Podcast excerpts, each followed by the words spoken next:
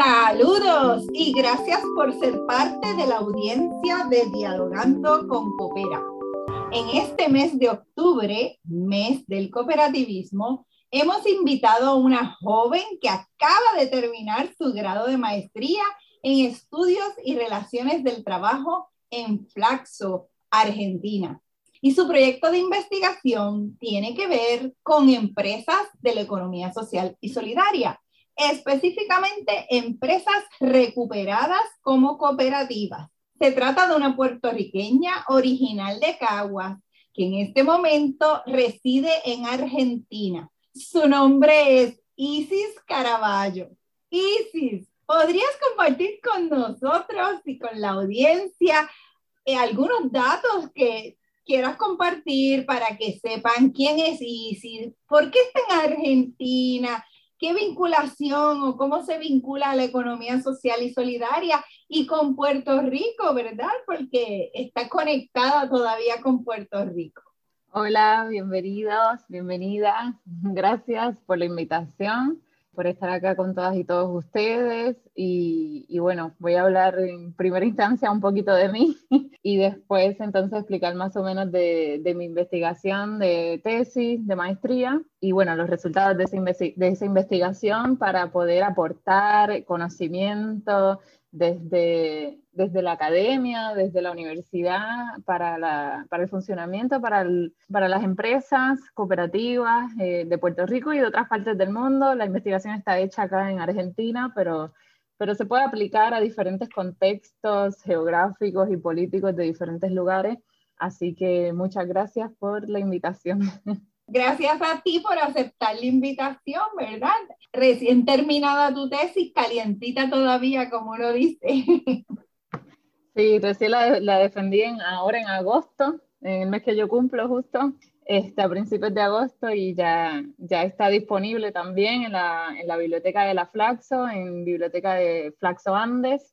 Este, la Flaxo es la Facultad Latinoamericana de Ciencias Sociales, que tiene varias sedes en Latinoamérica, y bueno, yo lo hice acá en Buenos Aires. No sé, si quieres puedo empezar hablando sobre este, mi acercamiento a la economía social y solidaria, cómo llegué a, hacer una investigación sobre esta temática. Siempre me, gusta explicar que es una investigación desde una mirada, una mirada porque no soy socia de ninguna cooperativa, ni, ni, este, ni he tenido previas participaciones como, como cooperativista, y eso está bueno porque para efectos de la investigación da una mirada muy objetiva, a pesar de que tengo interés de ser parte de la economía social y solidaria, pero bueno, eh, comencé desde, desde los estudios directamente.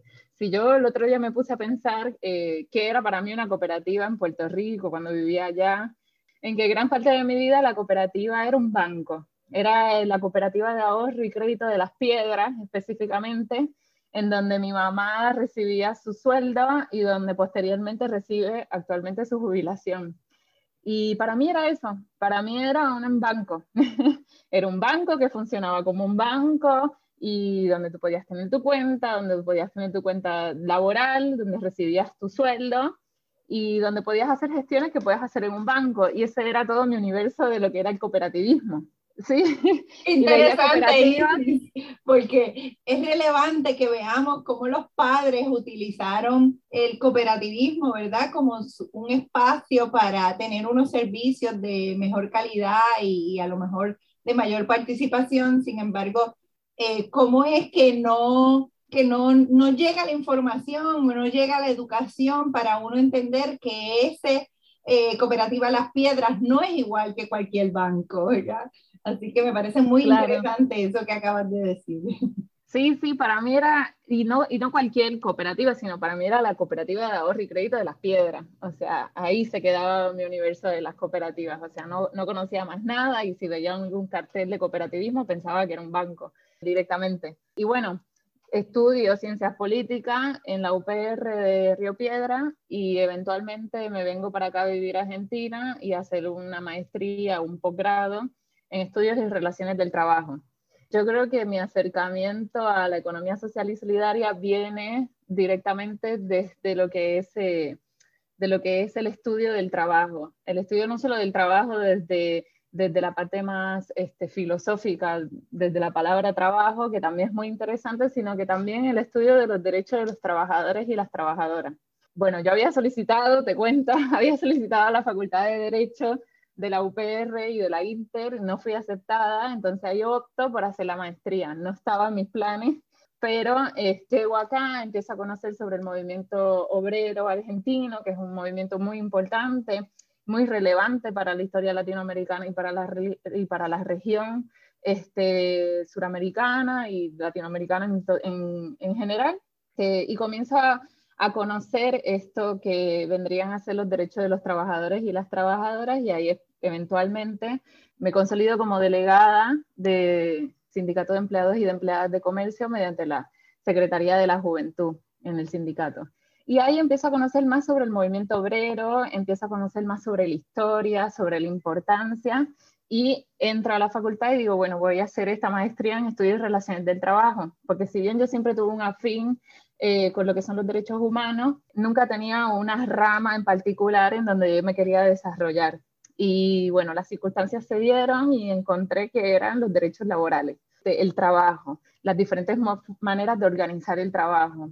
Eh, y entonces este, hago la maestría y en una de las eh, clases era sobre empresas recuperadas. Y ahí encuentro otro mundo y otro, otro, o sea, cuando ya empiezo a buscar por mi parte lo que era cooperativismo, también el cooperativismo me lo introdujo de cierta manera Heriberto, que lo, lo conocemos en común, este, y ya empiezo por mi, por mi parte de manera más autodidacta a conocer qué es el cooperativismo, cuáles son los valores del cooperativismo, en qué consiste y cómo es que uno puede trabajar de otra manera que no sea en relación de dependencia o en la industria eh, privada. Qué interesante, Isis. Es decir, tuviste la oportunidad de, ser delegada en un sindicato, ¿eh? Sí, yo soy delegada de un call center. acá los sindicatos se organizan por rama de trabajo, no por empresa, así que soy parte del sindicato de empleadas y de empleados de comercio. Muy bien, de un centro de llamadas, ¿verdad? De, de, esa labor que hacen los trabajadores y trabajadoras.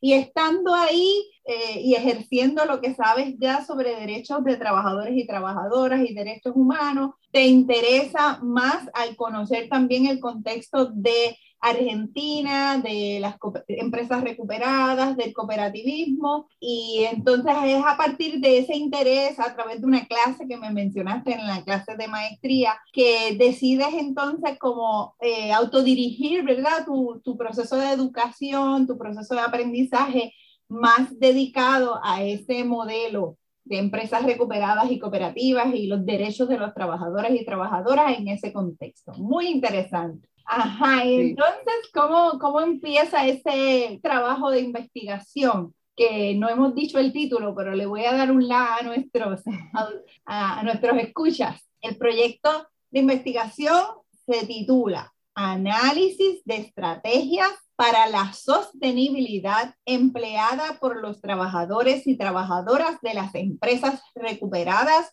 durante el periodo 2016-2019. Y ese eh, título extenso tiene dos conceptos fundamentales que hay que discutir, los que son sostenibilidad, y aquí estamos hablando de sostenibilidad económica de esa empresa, y empresas recuperadas, en, en Argentina el concepto es bien particular y tiene que ver con empresas que los trabajadores y trabajadoras recuperaron y la convirtieron en cooperativa. Pero vamos a darnos el gusto de escuchar de ISIS desarrollo de esa investigación. Sí, bueno, cuando estaba en la clase de empresas recuperadas, eh, escucho por primera vez este término y después también este, por un compañero que ha llegado, que participó en un proceso de ocupación, de resistencia y de producir y, y de una empresa que quebró y que actualmente es una cooperativa y ahí me adentro de lo que es este fenómeno, que en algunas ocasiones se le llama como un fenómeno,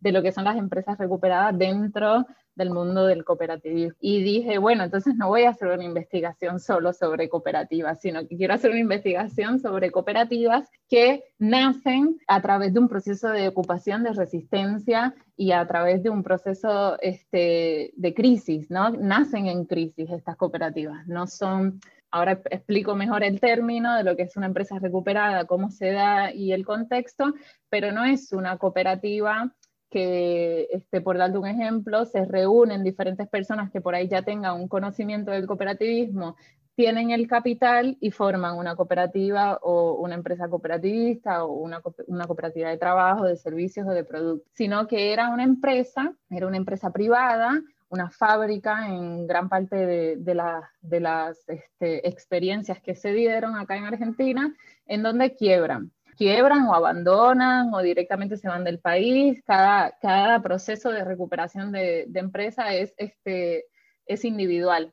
Eh, bueno, para entrar en contexto, a finales de los años 90 y principios del, del 2000 y del, del, del, próximo milenio, de este milenio, este, en Argentina se entra un proceso de crisis económica muy fuerte, muy particular, del que incluso cuando hablas sobre política y economía argentina siempre te van a, mencionar sobre el 2001.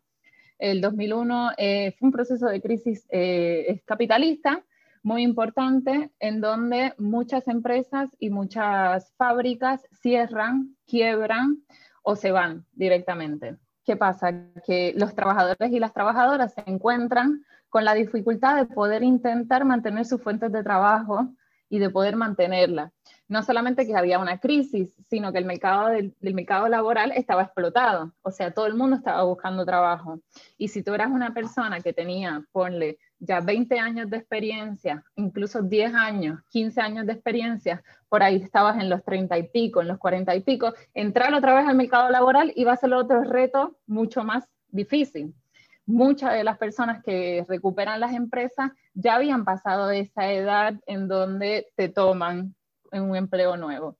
Entonces, ¿qué deciden las personas? Deciden, y los trabajadores y las trabajadoras deciden asumir la dificultad de poder continuar con esa empresa, con esa empresa fallida, como se le conoce mayormente. Bueno, a partir de la quiebra y, de la, y del abandono de estas fábricas y de estas empresas, se producen estos procesos de recuperación de empresa es una práctica posible para la protección de las fuentes de trabajo. Y para todo, para muchos trabajadores y trabajadoras, trabajar sin, sin patrón fue una manera de desobedecer el desempleo en el marco de una crisis.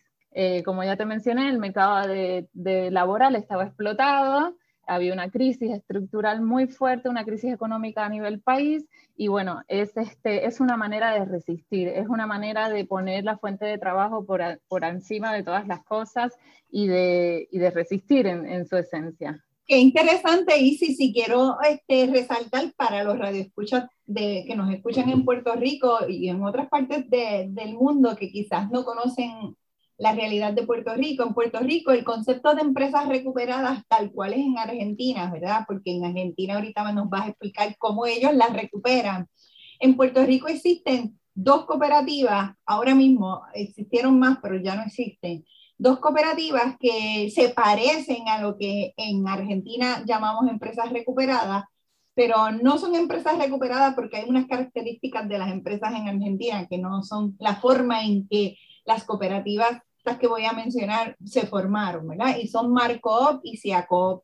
Ambas cooperativas tienen en común ¿verdad? con las cooperativas eh, y empresas recuperadas de Argentina, que eh, eran empleados de una industria, eh, la industria Sierra, y ellos deciden apoderarse, ¿verdad?, del, del proceso productivo y ser los dueños de esta nueva empresa y ofrecer los servicios y la producción que antes hacían, pero no necesariamente en las mismas facilidades, no necesariamente eh, ocupando el espacio, eh, sino un proceso, quizás, eh, ¿cómo lo puedo describir? Un proceso, no fue un proceso de, ocupación directa, es un proceso de decir, ah, pues ya ustedes cerraron, pues qué tal si nosotros recuperamos el, trabajo que se hacía y atendemos los clientes que teníamos. Para ello necesitamos comprar el equipo,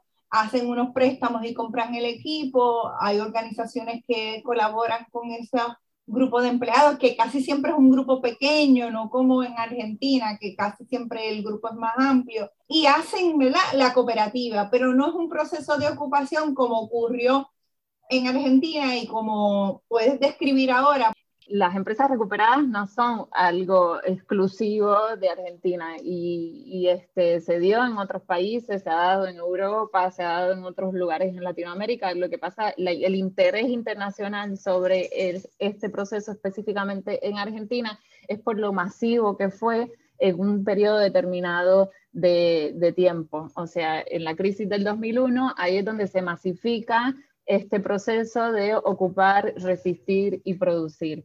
Y, bueno, lo que estabas hablando del proceso de ocupación, eh, la ocupación es la, es la manera directa de, eh, de, ya, por ejemplo, cuando yo entrevistaba a los diferentes compañeros y compañeras, ellos me comentaban que cómo ellos se daban cuenta que la empresa se iba a ir, los iba a abandonar o iba a quebrar.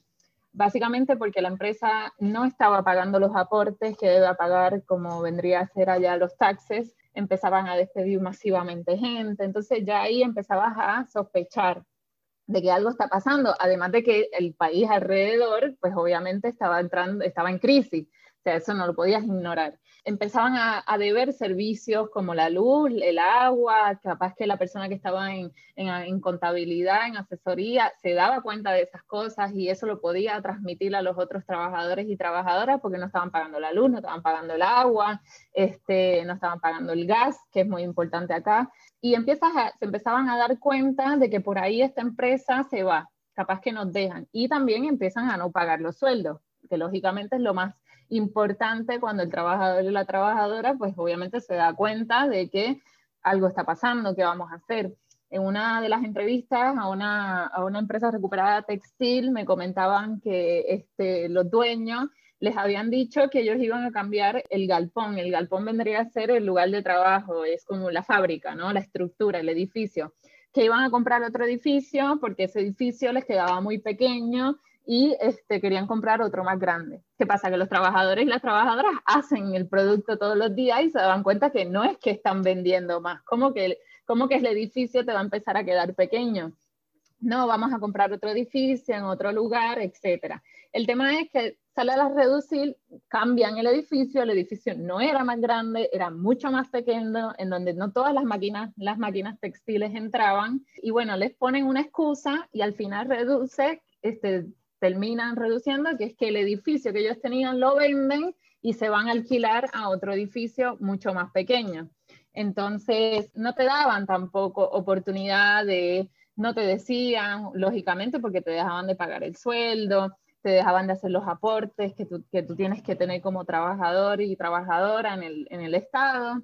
Y empiezan a sospechar hasta que llega un punto en que todo este, explota, por decirlo de alguna manera, y eh, la empresa dice, bueno, o me voy o quebramos, ¿no? Ahí se recurren a diferentes instancias legales, pero se acaban todas las instancias legales. No hay ninguna respuesta hacia los trabajadores y a las trabajadoras para preservar la fuente de trabajo. Y ahí es cuando entra el proceso de ocupar. Y la ocupación es una respuesta directa que hacen los trabajadores y las trabajadoras de resistencia que el movimiento este, obrero históricamente en cualquier país eh, también lo conoce como la huelga, como la, este, la, lucha, la ocupación, y deciden ocupar eh, la fábrica o la empresa. Ese proceso de ocupación esos procesos de ocupación y de recuperación de empresas se empiezan a conocer entre sí a principios de los años 2000, se empieza a regalar voz, alguna, alguna empresa logra pasar a ser cooperativa y a continuar con la producción y eso le da esperanzas a otros este, procesos de resistencia y de ocupación. Estaba hablando de que ahí este, hubieron cooperativas que en el proceso de ocupación nada más estuvieron años viviendo en la fábrica, más de un año viviendo en la fábrica. Hay otros procesos que se dieron mucho más rápido, este, porque todo dependía también, en lo que me explicaban en las entrevistas, mucho dependía del juez de quiebra y de la solución que él dé, porque no había muchas herramientas legales en ese momento. Ahora sí, la ley de quiebra se ha se ha modificado, salió una nueva ley de quiebra en donde ponen prioridad al trabajo, a los trabajadores y a, su, y a sus maquinarias para poder continuar con la producción, pero en ese momento no habían esas herramientas legales. Entonces, este, ¿qué queda? Ocupar. No queda otra que la acción directa de me quedo en la fábrica ¿Por qué? Porque tengo que primero salvaguardar las máquinas, porque esas maquinarias son mi fuente de trabajo, con esas maquinarias yo produzco, como y le doy de comer a toda mi familia, entonces hay que cuidar las máquinas, hay que cuidar el edificio y nos tenemos que quedar aquí. Y rápido después de ese proceso de ocupación viene el proceso de resistir. Una vez que te metes adentro de la fábrica y dices, aquí voy a dormir hoy, hay que aguantar, hay que resistir este, esos procesos judiciales que, como te dije, muchas veces duraron años, en otros casos menos, y no eran todos los trabajadores, que eso también, y las trabajadoras, que es muy importante mencionar. En su mayoría eran los administrativos, normalmente como son profesionales, tienes algún grado de estudio, es más fácil entrar al mercado laboral y conseguir un trabajo nuevo aún en crisis. Pero las personas que son mayores, en su gran mayoría, este, que tenían entre 30, 40, 50 años, que le quedaban 5 años para jubilarse, o dos años para jubilarse, o capaz que se le tocaba jubilarse ese, ese año, no iban a entrar al mercado laboral y son ellos los que deciden. Entonces, mayormente administrativos se iban, conseguían, entraban al mercado de laboral, etcétera, y los trabajadores jóvenes y las trabajadoras jóvenes también conseguían otro trabajo. El problema era los trabajadores y las trabajadoras que ya llevaban muchos años de trabajo. Este, pero gracias a que esto fue masivo, que fue un fenómeno, que, se escuchaba en todos lados, hay muchos documentales sobre esa etapa de los 2000, más que nada, se regaba la voz y ellos, este, los trabajadores y las trabajadoras tuvieron un buen consenso social.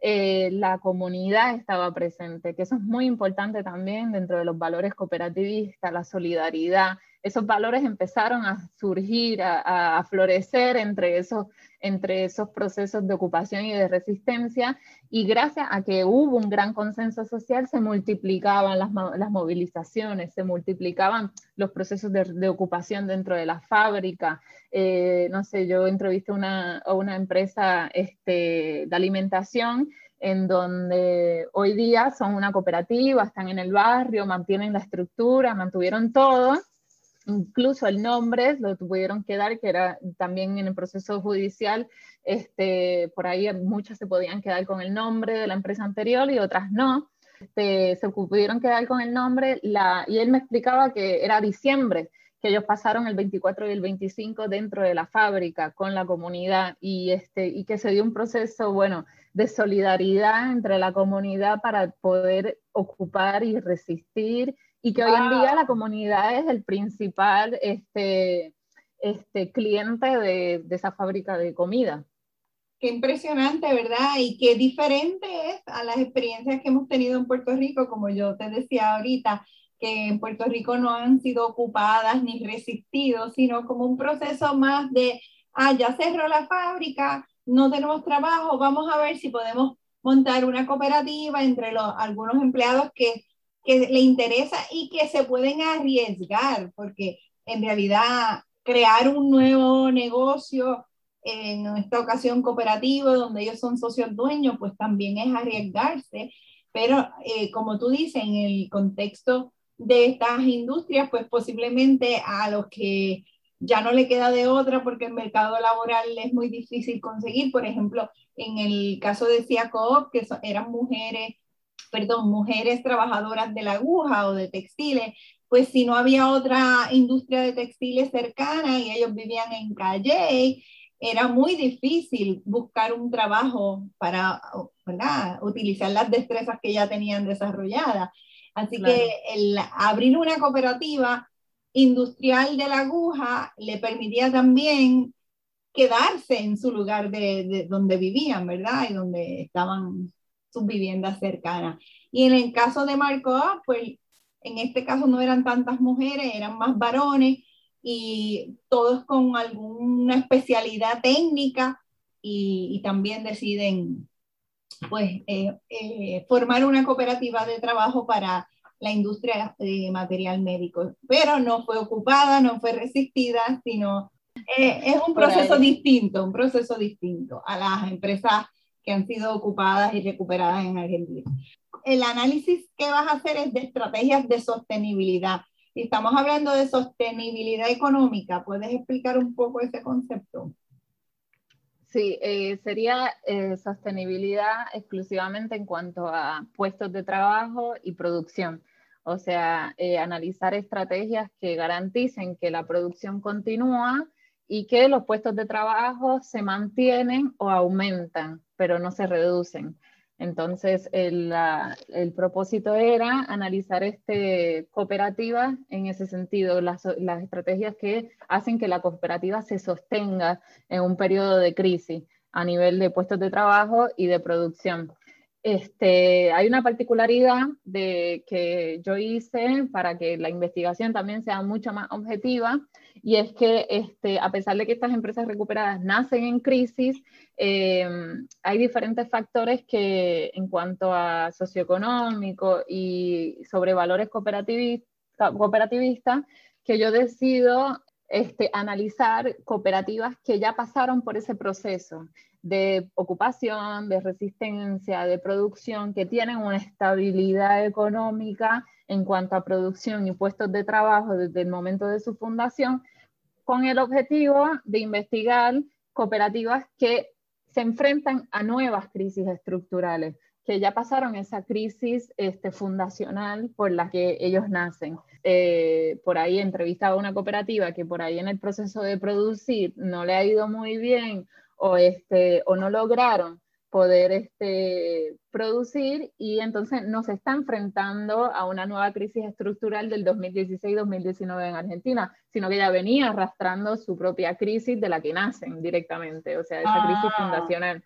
Muy bien, y la entiendo, o sea, que las cooperativas que escoges para hacer tu análisis de estrategias de sostenibilidad son empresas recuperadas, pero que ya superaron la primera crisis, que fue la de, de fundarse, de sostenerse como cooperativa eh, y empresa recuperada, pero que ahora, en el 2016 al 2019, se enfrentaron a una segunda crisis que ya es externa, ¿verdad? No es de ellos mismos, sino de afuera. Claro, esa era la idea, esa era la idea, para no porque si no los resultados no iban a ser propios de esta crisis del 2016 al 2019, sino que iban a haber otros factores que iban a influir en los resultados. Entonces, por ejemplo, uno de los requisitos era que la cooperativa ya haya pasado, tenga desde su proceso, desde que se fundó, desde que le dieron el, el, nombre como cooperativa, que haya pasado dos, o tres, dos años o más entonces que la cantidad de trabajadores este, este, se haya mantenido o haya aumentado, que este, la producción sea continua, que practiquen los valores cooperativistas, que los lleven a cabo, este, etc. Entonces ahí entonces cojo seis, seis cooperativas de tres diferentes ramas, de las tres ramas más influyentes en lo que vendría a ser la capital federal y este, la provincia de Buenos Aires, en la rama textil, de alimentación y gráfica también. Son las tres ramas que, que utilicé para, para la investigación. Muy bien, y entonces, ¿qué criterios son los que observas para, para definir de cuáles son las estrategias de sostenibilidad?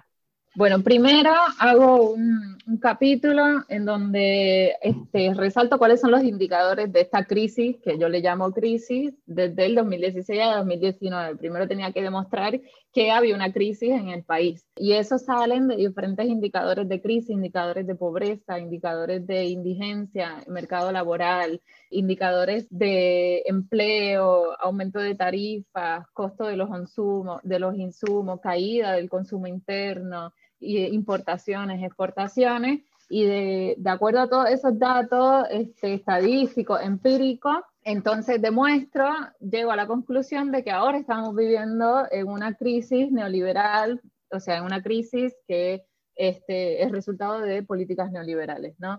Una vez que, que bueno, que, que, demuestro que estamos en una crisis, la pregunta que le hago a, a los compañeros y a las compañeras era cuáles son los efectos, cuáles son los impactos que tuvo esa crisis en la unidad productiva, cómo impactó esta crisis que, que, estuvimos viviendo, porque las entrevistas fueron en el 2019, cómo esta crisis impacta a la unidad productiva en términos de puestos de trabajo y producción. Y lo que me decían los entrevistados y las entrevistadas es que en su gran mayoría el impacto más grande fue el aumento de tarifas. Hubo un gran aumento en lo que es la tarifa de la luz, del gas y del agua, y eso redundaba en grandes problemas para la cooperativa y para la unidad productiva para poder desarrollarse. y en base a eso, por ejemplo, en, lo que es el aumento de tarifas, en la gráfica, por ejemplo, apagaban, no mantenían todas las, todas las eh, máquinas prendidas, ¿no? Utilizaban las máquinas que iban a utilizar, apagaban y prendían máquinas, trataban de hacer un relevo diferente porque no podían pagar la luz que consumían esas máquinas gráficas que te podrás imaginar lo que consumen de luz. Y bueno, esa, entre esas fue el impacto más grande, el aumento de tarifa, el aumento de, por ejemplo, la luz también en las que entrevisté, este, en las empresas recuperadas que entrevisté este, de alimentación, era muy importante, y las textiles también, porque son todo maquinaria, bueno, el aumento del gas y, y los demás servicios. Pero la apertura de importaciones también afectó de manera directa a las empresas entrevistadas, a las unidades productivas entrevistadas, también el impacto del aumento de los costos en los insumos y la caída del consumo interno, afecta de manera directa todo lo que es el comercio. Y cuando les preguntaba cuáles entonces eran estas estrategias que, llevaron a cabo durante este proceso para poder mantener la unidad productiva este, produciendo, valga la redundancia, y eh, los, pues, mantener los puestos de trabajo. Yo lo dividí en dos, en lo que es la dimensión social y la dimensión económica. La dimensión económica tiene que ver con la organización de los modos de producción, reproducción, consumo, distribución, intercambio, y la dimensión social se relaciona con los modos en que las entidades resuelven las necesidades de sus asociados y las comunidades en las que forman parte. Así que esas cooperativas pasan ahora por una segunda crisis. Esta crisis ya es una crisis del país neoliberal y quizás global, donde se enfrentan a cambios en los aumentos en los precios de las utilidades reducción de, eh, de, y de compras y porque se abre a la, a, la, a la, importación, etcétera, se encuentran que tienen que superar esta crisis, pero ya como cooperativa. Entonces tú decides observar la dimensión económica y la dimensión social y ver cómo esas dos dimensiones se atienden, se trabajan para lograr sostenerse. Ay, qué interesante, vamos a ver. Y ambas están estrechamente correlacionadas, o sea, se dividen entre el económico y, la dimensión económica y la dimensión social, pero es bien importante saber que están estrechamente relacionadas ambas, ambas dimensiones. Pero sí, a pesar de ese difícil panorama del que hablé, de, una crisis, una crisis económica, resultado de diferentes políticas neoliberales aplicadas a nivel país, las empresas eh, cooperativistas eh, resisten. Y es esa resistencia mi interés. ¿Cómo resisten? ¿Cómo hicieron para resistir? ¿Cómo están haciendo para poder resistir los embates de, una crisis? Y bueno, partiendo desde este diagnóstico de, de crisis económica, la dimensión social son, la dimensión social, los resultados salen que son en gran parte las estrategias de intercooperación o trabajo en red las que llevan a cabo para poder hacer, eh, batir esta crisis, hacerle frente a la crisis. También la búsqueda de apoyo estatal a través de diferentes programas de políticas públicas y las articulaciones con sectores profesionales y científicos. Eso fue lo que, los que dimensioné dentro de la dimensión eh, social la totalidad de todas las experiencias entrevistadas de las tres ramas de actividad que, se entrevistados recurrieron durante el periodo de crisis a fortalecer los vínculos con otras cooperativas para la consolidación de estas redes, ampliación y desarrollo, así como articular las redes productivas con redes de comercialización y consumo. Y esto es bien importante porque después yo hago un análisis de esta estrategia en referencia a los valores y principios cooperativistas. Y los principios, dentro de los valores y principios del cooperativismo, está el trabajo en red, la intercooperación. Todas, el primero, cada vez que siempre hacía la pregunta, lo primero que me decía es, trabajamos con la red en diferentes redes, de acuerdo a la rama directamente. Por ejemplo, eh, una, una de las este, unidades productivas entrevistadas de la rama textil, este, me comentaba que eh, en conjunto con otras este, cooperativas textiles se dividían el trabajo. Por ejemplo, eh, yo corto la tela, tú la coses, tú la ensamblas, se vende, tú la vendes. Y el, y el resultado de, ese, de, de, esa venta se dividía entre, entre, la, entre las diferentes cooperativas. Por ejemplo, también las cooperativas de alimentación existe un mercado central el mercado central, todas recurrían a vender todos sus productos al mercado central para, para poder este, este, ayudarse mutuamente. Igual eso continúa, el mercado central no es que es algo que nace directamente en el momento de crisis, sino que es, un, es una vía más que, que se tiene para poder eh, este, seguir continuando con estas redes de solidaridad, de trabajo en red, de intercooperación eh, entre las propias movimientos cooperativistas. Así que esas estrategias de sostenibilidad, principalmente en la dimensión asociativa, tenían que ver con, con lo que luego tú miraste y analizaste, los valores de las personas y los principios de esa empresa en acción, el valor de ayuda mutua, solidaridad y luego eh, el principio de cooperación entre cooperativas y cómo eso se refleja en el proceso de buscar alternativas para sobrevivir todos muy interesante esa dimensión. Sí, otra estrategia dentro de la dimensión social, bueno, pues es la búsqueda de apoyo estatal. Y esto es bien, esto es bien importante porque el apoyo político es fundamental para avanzar en la tenencia de la unidad productiva en este proceso de ocupación de resistencia y en el reinicio de la producción y en los momentos de crisis económica mantener la producción y los puestos de trabajo implica soportes políticos y económicos para la resolución de obstáculos diversos en la economía en general. Y por último, dentro de la dimensión social, la articulación con sectores profesionales y científicos también fue bien importante y fue una estrategia que recurrieron. Eh, me acuerdo cuando entrevisté a una rama de alimentación. Tuvimos que detener la grabación en lo que resolvíamos que el perro de Isis le desconectó el wifi. Cosas que pasan. Y bueno, ellos me estaban comentando que una de las estrategias que llevaron a cabo fue hacer este, esta articulación con sectores profesionales y científicos en donde iban a las universidades y preguntaban si habían pasantes de ingeniería necesitaban hacer la pasantía o necesitaban hacer un voluntariado para la universidad o empezar a hacer la práctica.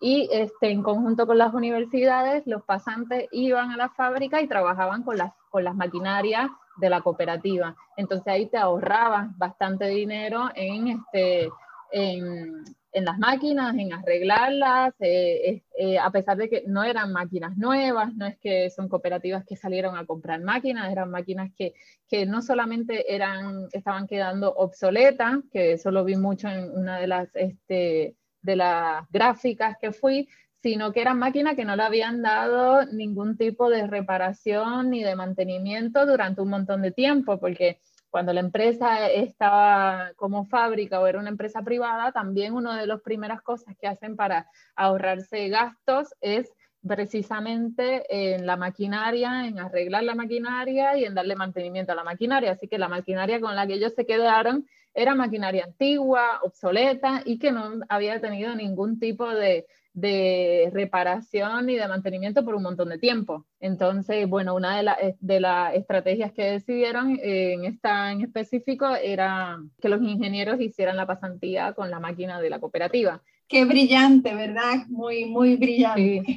y entonces, en el aspecto y la dimensión económica, ¿qué descubriste? Este, en la dimensión económica, la gran mayoría de las estrategias que se llevaron a cabo fue estrategias de comercialización. A diferencia de la, dimensión social, en donde todas las, este, fue dirigido a intercooperación en red, eh, este, eh, sectores profesionales y científicos o búsqueda de apoyo estatal, acá hubo mayor diversidad en cuanto a la estrategia que se llevaron a cabo. Si bien la gran mayoría fueron estrategias de comercialización, entre ellas, por ejemplo, diversificación de la producción, estaba haciendo la certificación de que la comida era kosher.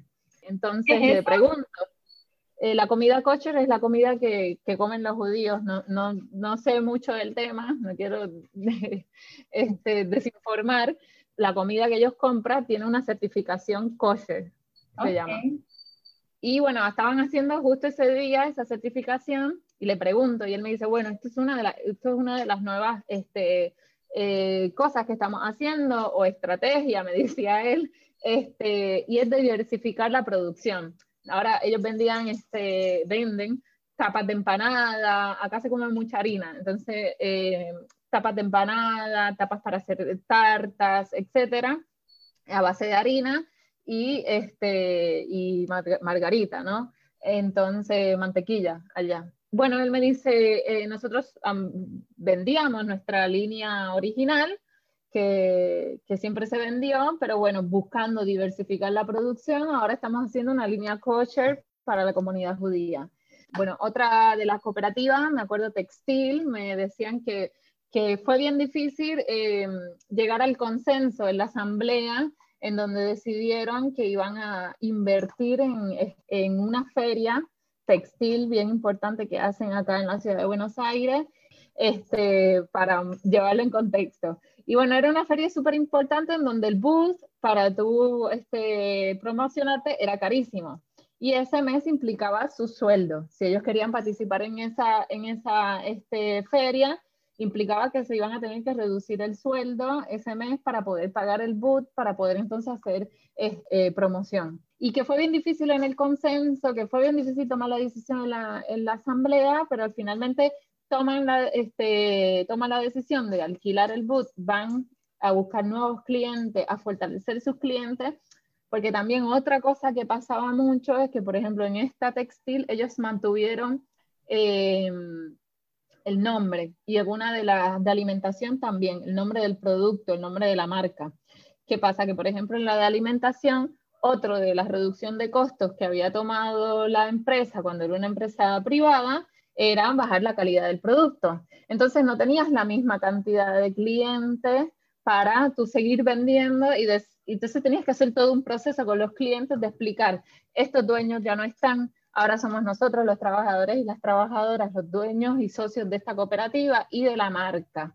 Entonces, volver a venderle a clientes que ya se habían ido, a clientes que estaban por irse porque la, porque la fórmula del producto la, la devaluaron, la bajaron la calidad. Entonces, volver a la calidad que tenía el producto, mejorar la calidad del producto y volver a enamorar a esos clientes que se te habían ido. Y bueno, en esta feria textil, este compañero me comentaba que, se acercaron muchos clientes de mayoristas de ropa mayorista. Esto era una tienda un textil, pero de, de, niños y bebés, la ropa. Este, y que se acercaron muchos clientes que ya eran, eran clientes y que se habían ido por que la calidad del producto había disminuido muchísimo. Y bueno, explicarle, bueno, ahora somos una cooperativa, nos mantenemos con el nombre, porque también en otros casos, si no mantenías el nombre, implicaba en volver a buscar clientes desde cero. Claro, claro. empezar a vender el producto. Entonces, si te quedabas con el nombre, por ahí te quedabas con un producto que había bajado la calidad.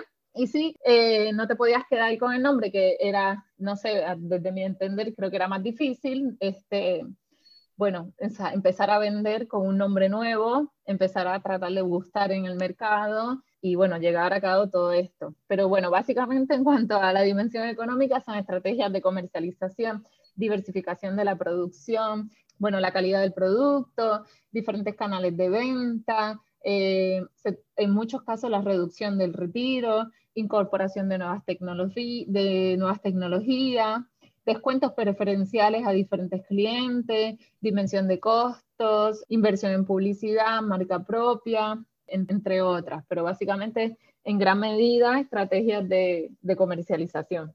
Wow, Isis. Entonces, al, al tú descubrir que esas estrategias de sostenibilidad, tanto de la dimensión social como la dimensión económica, fueron, vamos a decir, un patrón en términos generales en las tres industrias, en los tres sectores, en este tipo de empresas recuperadas.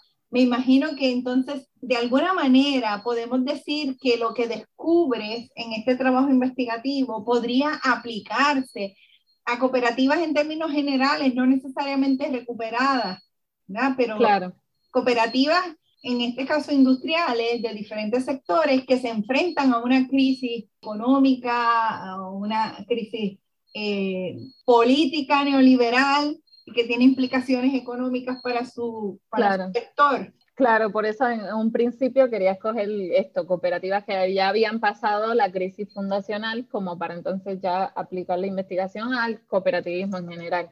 Y sí, la idea era eso, este, generar aportes en donde este, generar eh, eh, diferentes tipos de conclusiones en donde uno pueda aportar desde, en este caso, desde la universidad al conjunto de la economía social y solidaria sí, básicamente eh, ese era el principal objetivo. Eh, en, una primera instancia yo quería hacer una comparación directa entre empresas privadas y, empresas cooperativas, pero bueno, necesitaba muchos datos, muchos datos estadísticos que no los tenía a mi disposición y que bueno, sin ello no lo podía haber hecho, no lo podía hacer. Y opté entonces por hacer directamente sobre cooperativas que, que son empresas recuperadas. Y bueno, nada, después hago esto que te estaba comentando, una reflexión entre la vinculación de estas estrategias de la dimensión social y, económica y cómo se vinculan con los principios y los valores del cooperativismo, que, que también ese era uno de mis grandes intereses con esta investigación.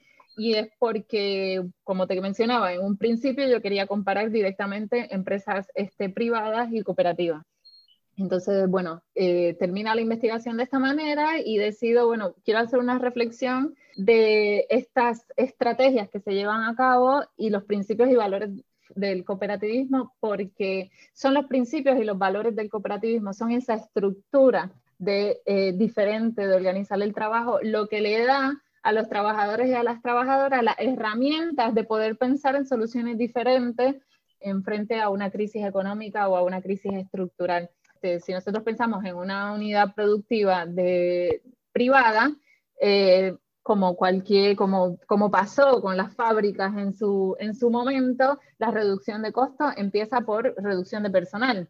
Entonces, el cooperativismo eh, tiene eh, un valor muy importante en lo que es el trabajo, en cómo pensar el trabajo, en cómo, este, en la importancia de lo que es el trabajo y el trabajador y la trabajadora. Entonces, ninguna de estas empresas recuperadas, ninguna cooperativa, incluso opta por eh, reducción de personal, porque a la larga esa reducción de personal va a ser menos cabezas, menos manos, en las que no van a estar disponibles para la sostenibilidad de la unidad productiva. Entonces, gracias a la estructura que tiene el modelo cooperativista, es que estas empresas pueden sostenerse, básicamente. Valor cooperativo con cada estrategia. Por ejemplo, uno de los principios es la adhesión voluntaria y abierta, ¿no? que establece que las cooperativas tienen que estar abiertas a todas las personas que puedan contribuir y beneficiarse del proyecto y estén dispuestas a aceptar las responsabilidades de ser socios sin ningún tipo de discriminación. Este, y este principio y también el principio de, gestión democrática son bien importantes porque son los principios que te dan ese sentido de pertenencia que muchos autores hablan eh, y de muchos de los autores que yo hago referencia. Y ese sentido de pertenencia que te da la posibilidad de pensar y de generar ideas y de que tus ideas tengan este, un valor muy importante en la hora, en la hora de, tomar decisiones, a pesar de que haya una directiva, las decisiones se toman en asamblea, las decisiones se toman de manera democrática y ese sentido de pertenencia que muchas veces yo, como he trabajado toda mi vida en relación de dependencia y para un jefe, para un dueño, una dueña, ese sentido de pertenencia no lo tiene. Y en momentos de crisis, menos todavía. En momentos de crisis, por ahí estás buscando a, si me quedo sin trabajo, ¿qué voy a hacer? Mientras que dentro de una cooperativa estás pensando en cómo vamos a embatir esta crisis como un conjunto, como, como un grupo o, que lleva a cabo esta función o este producto. Claro, el bien común sobre todo. Muy interesante esta entrevista hoy. Creo que hemos eh, recogido una experiencia investigativa bastante amplia que seguramente algunos de nuestros escuchas querrán leer y saber más de ella. Así que Isis, antes de despedirnos, quisiera que le des la información de contacto de Isis Caraballo, donde podrían escribirte si es por correo electrónico para conseguir el enlace a esta eh, tesis, de manera que algún interesado, mira, los estudiantes de maestría en gestión y desarrollo de cooperativas y organizaciones solidarias en Puerto Rico, seguramente eh, le puede interesar, ya que nosotros también trabajamos con, con un curso que está relacionado a empresas recuperadas, así que yo creo que será bien pertinente para esos escuchas tener acceso a esta tesis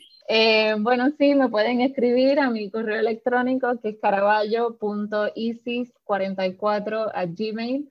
eh, y si no, este, en Twitter estoy como Isis Airin, también me pueden conseguir por ahí, o en Instagram, que también estoy como Isis Airin. Y nada, a disposición, a disposición siempre, desde, desde el conocimiento, desde la ganas de aprender, desde la solidaridad, desde las ganas de compartir esta, no solamente esta investigación, sino los conocimientos, también hacer redes eh, a, través de Latinoamérica, eh, redes este, sobre cooperativas que hay acá, sobre cooperativas que hay allá, y poder ampliar este mundo de la economía social y solidaria para el bien de todos los trabajadores y las trabajadoras y del mundo del trabajo en general.